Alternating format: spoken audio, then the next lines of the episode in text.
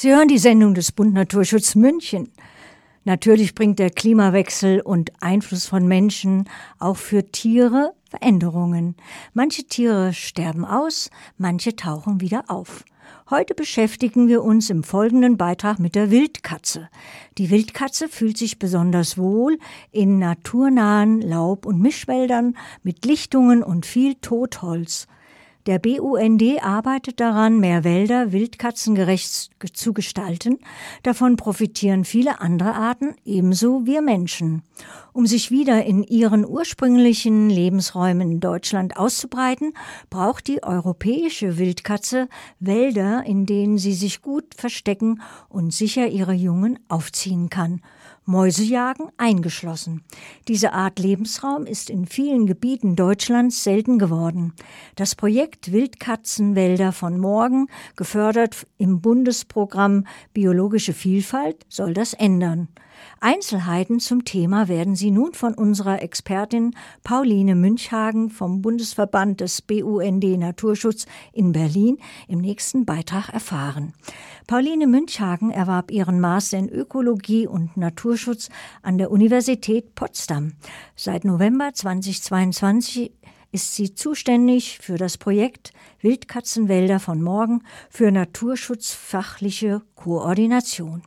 Kollegin Susanne Unger ist ins Studio gekommen und wird nun das Telefoninterview führen. Mal hören, ob Frau Münchhagen schon in der Leitung ist. Hallo? Ja, genau. Ja, Hallo. grüß Sie, Frau Münchhausen. Mein Name ist Carlos. Ich vergebe oder ich übergebe Sie an die Susanne Unger. Ja, sehr gern. Guten Abend, Frau Münchhausen.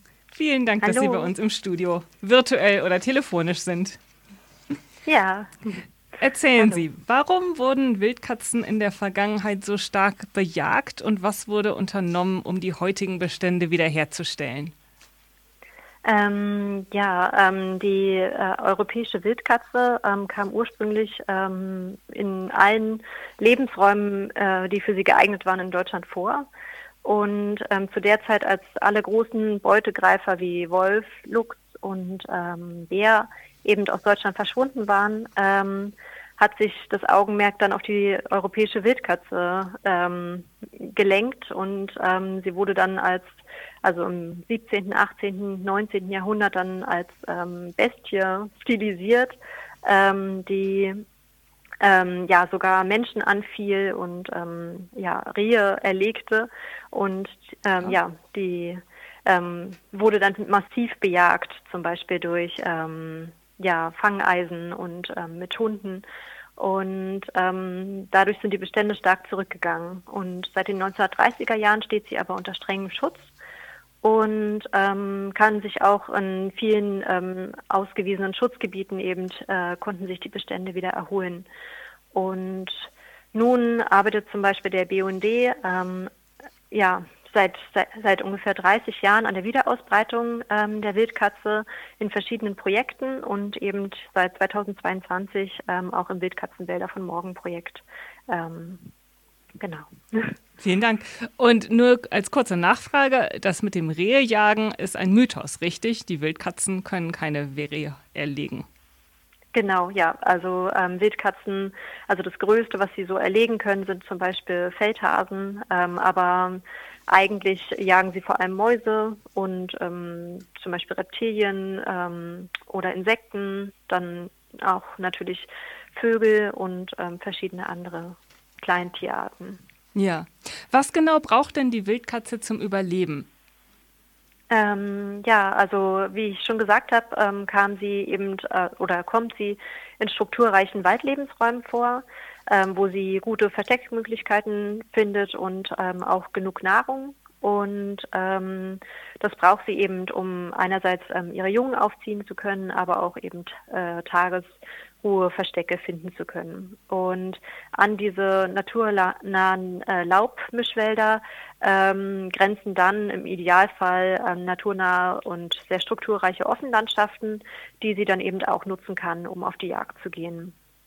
Und im Idealfall dann ähm, sollten diese Lebensräume auch ähm, nach Möglichkeit ohne große menschliche Aktivitäten sein. Also heißt ähm, unzerschnitten und ähm, ja auch mit wenigen Störungen.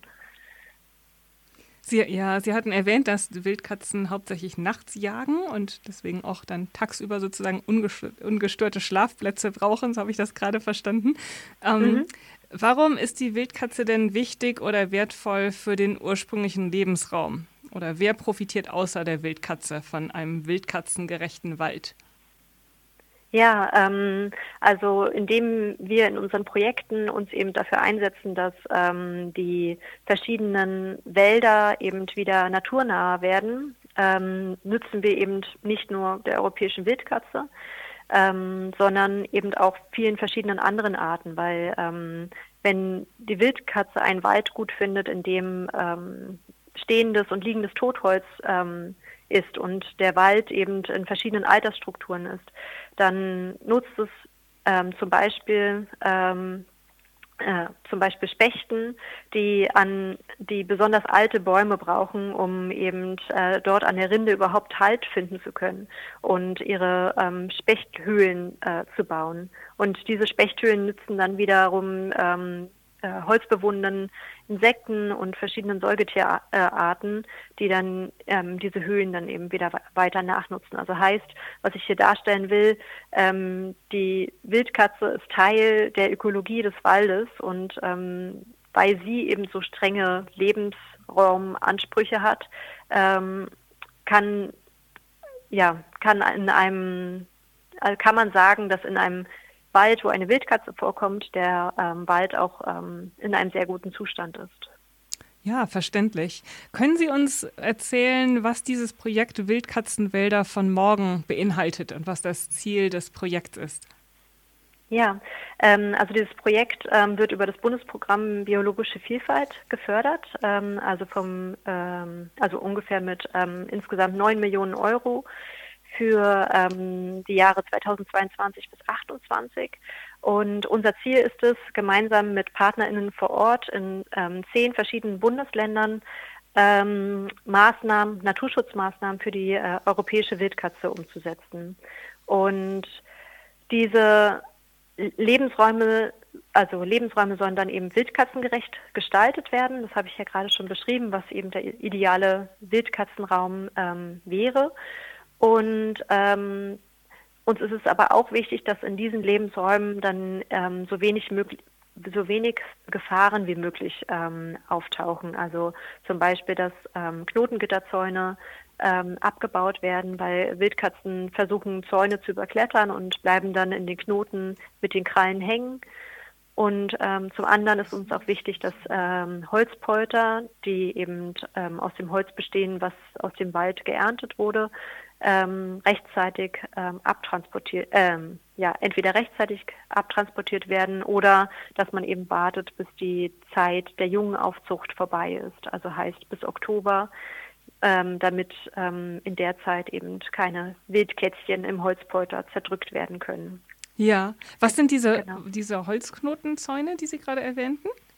Ja, ähm, es ist üblich in der ähm, Forstwirtschaft, ähm, junge Pflanzungen ähm, eben mit Knotengitterzäunen zu umzäunen, damit ähm, Rotwild und ähm, also zum Beispiel Rehe und Hirsche oder auch äh, Wildschweine eben nicht in diese ähm, Pflanzungen reingehen und ähm, ja die Bäume ähm, anfressen oder die Wurzeln ähm, ja zerstören. Und diese Knotengitterzäune stehen leider in Deutschland in sehr sehr vielen ähm, also sehr sehr viel in der Landschaft und darin bleiben die Wildkatzen aber hängen, wenn sie sie überklettern und ja, sterben dann leider verhängnisvoll. Ja, Sie haben gerade dann zwei Probleme erwähnt oder zwei Sachen, die den Wildkatzen Katzen zum Verhängnis werden können in der Forstwirtschaft. Einmal diese Zäune ja. und dann auch diese, ähm, das gelagerte Totholz. Welche Gefahren, äh, welchen Gefahren ist die Wildkatze ansonsten derzeit ausgesetzt?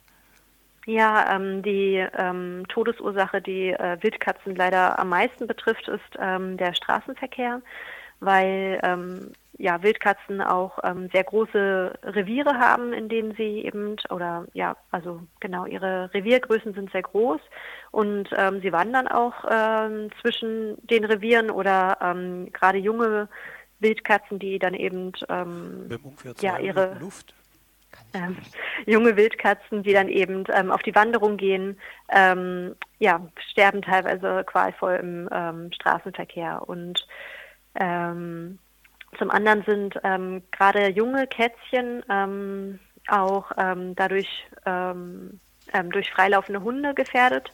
Und deswegen ist es halt auch wichtig, dass man, ähm, wenn man im Wald unterwegs ist, äh, seinen Hund möglichst anleint, damit die ähm, Kätzchen eben nicht gefährdet sind. Ich hatte auch gehört, dass zum Teil wohlmeinende Spaziergängerinnen Kätzchen mitnehmen aus dem Wald, ähm, in der Annahme, dass es sich um junge Hauskatzen handelt. Genau, ja. Also die Sache ist nämlich, dass ähm, äh, junge Wildkatzen und ähm, ne, ja, wildfarbene Hauskatzenjunge ähm, nicht zu unterscheiden sind, also auch durch Fachleute nur sehr schwer ähm, zu unterscheiden sind. Ähm, einzig im Verhalten und natürlich in der genetischen Haarprobenanalyse ähm, kann man sie unterscheiden. Ähm, und dazu haben wir ein weiteres Projekt, das heißt Vorsicht Wildkatze. Und ähm, dieses nutzen wir, um gezielt BürgerInnen zu informieren und zum Beispiel ähm, auch Tierärztinnen ähm, auf verschiedenen Tagungen ähm, zu informieren, um ähm, aufzuklären, dass ähm, es sich dabei um junge Wildkatzen handelt. Und ähm, es ist eben wichtig, dass sie dann ähm, getrennt werden von ähm, Hauskatzen, damit sie eben keine Krankheiten übertragen bekommen. Und ähm, ja, zum Beispiel könnten sie auch kein Katzenfutter fressen. Und es ist wichtig, dass man dann eben schnell versucht, ähm, Fachleute äh, zu finden, also zum Beispiel in Wildtierauffangsstationen, die einem dann weiterhelfen und aufklären, wie man jetzt mit dem jungen Wildkatzenbaby dann eben ähm, ja, umgehen sollte. Weil Wildkatzen eigentlich auch nicht für die Haustierhaltung geeignet sind, richtig? Genau, es sind absolute Wildtiere. Sie stehen unter strengem Naturschutz und ähm, sie dürfen auch gar nicht gehalten oder mitgenommen werden. Also damit macht man sich eigentlich direkt leider strafbar oder zum Guten der Katzen. Ähm, genau. Und ähm, würde man sie in seinem Haushalt haben, würden sie auch alles zerlegen. Also sie sind wirklich wild und das sieht man ihnen auch an. Ja. Sehr gut. Ähm, dann ist das gut zu wissen, dass es auch vor allem Möglichkeiten gibt, dass Tierärzte sich da weiterbilden und weiter informieren ähm, mhm. wenn sie mit so einem Problem konfrontiert sind. Ja. Das bringt mich auch noch zu meiner vorletzten Frage. In der letzten Zeit gab es Berichte, dass sich Wildkatzen mit streunenden Hauskatzen gepaart haben und dadurch einen genetisch hybriden Nachwuchs erzeugten, also keine reinrassigen Wildkatzen. Inwiefern mhm. stellt das ein Problem für Ihr Projekt dar und welche möglichen Lösungsansätze gibt es? Ja, ähm, also bisher sind die Zahlen eher so, ähm, laut wissenschaftlichen Untersuchungen, dass ähm, ungefähr nur drei Prozent äh, Wildkatzenhybride in der Wildkatzenpopulation überhaupt vorkommen. Ähm, und gerade wenn man auf ähm, intakte große Waldgebiete schaut und dort eben ähm, die Wildkatzenvorkommen ähm, beprobt, ähm, hat sich gezeigt, dass eben äh, dort eigentlich fast gar keine Hybride nachgewiesen werden konnten. Mhm. Ähm, anders sieht es aus, wenn man an die ähm, Ausbreitungsgrenzen geht, also genau an die Stellen, wo in wo nur noch wenige Wildkatzen vorkommen, die sich gerade die gerade im Begriff sind, sich auszubreiten. Ähm, hier ähm, tauchen immer wieder vereinzelte Wildkatzenhybride auf. Und ähm, genau, ähm, das wollen wir jetzt in den nächsten Jahren auch weiter untersuchen, um ähm, einfach dazu neue Zahlen zu haben. Ähm, aber wenn es nun zu einer Verpaarung zwischen Wildkatze und Hauskatze kommt, ist das sehr zum Nachteil für die europäische Wildkatze, da sie ähm, durch die Hauskatzen gefährliche Krankheiten übertragen bekommt, äh, an die sie einfach nicht angepasst ist.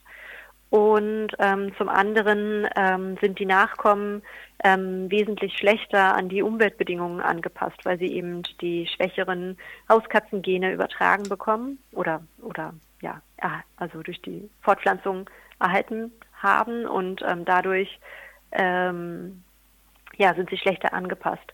Und eine wichtige Maßnahme wäre hier, dass äh, Leute Hauskatzen, die ähm, Freigänger sind, ähm, kastrieren, damit ähm, ja, diese Fortpflanzung nicht stattfindet. Selbstverständlich. Das ist wichtig. Und wo wir gerade zu diesem Tipp sozusagen gekommen sind und diese Maßnahme vorgeschlagen haben, die letzte Frage. Mhm. Wie können interessierte ZuhörerInnen die Wildkatze konkret unterstützen? Ja, ähm, also da ähm, bietet der BUND eigentlich ganz unterschiedliche Möglichkeiten an und ähm, man kann schon durch die einfachsten Sachen eigentlich ähm, der Wildkatze in unseren heimischen, ähm, in unserer heimischen Natur nützen. Ähm, zum Beispiel, ähm, was ich schon ähm, erwähnt habe, dass man den Hund eben im Wald anleint, ähm, gerade zur Zeit der Jungenaufzucht zwischen April und äh, Oktober.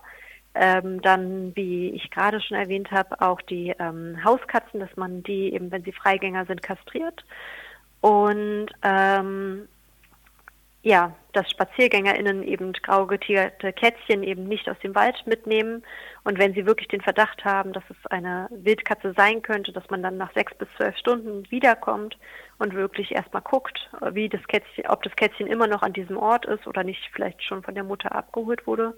Und erst dann dass man erst dann Kontakt zu einer Wildtierauffangsstation aufnehmen würde. Vielen Dank, genau. Frau Münchhagen. Ja, damit gern. gehen wir über zu unserem nächsten Bericht. Aber ich weiß auch, dass Sie immer noch Interesse an Freiwilligen haben, die sich einsetzen und die Informationen veröffentlichen wir dazu dann noch. Nochmals vielen Dank. Genau. Ja, sehr gern.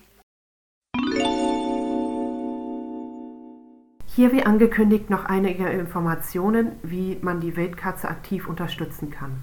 Bei Interesse kann man sich an den jeweiligen BUND-Landesverband vor Ort wenden und erfahren, wie man beim Monitoring der Wildkatze oder bei Pflanzungen mithelfen kann. Außerdem bilden die Landesverbände sogar Wildkatzenbotschafterinnen aus, die sich besonders dafür einsetzen, die Bevölkerung über die Wildkatze zu informieren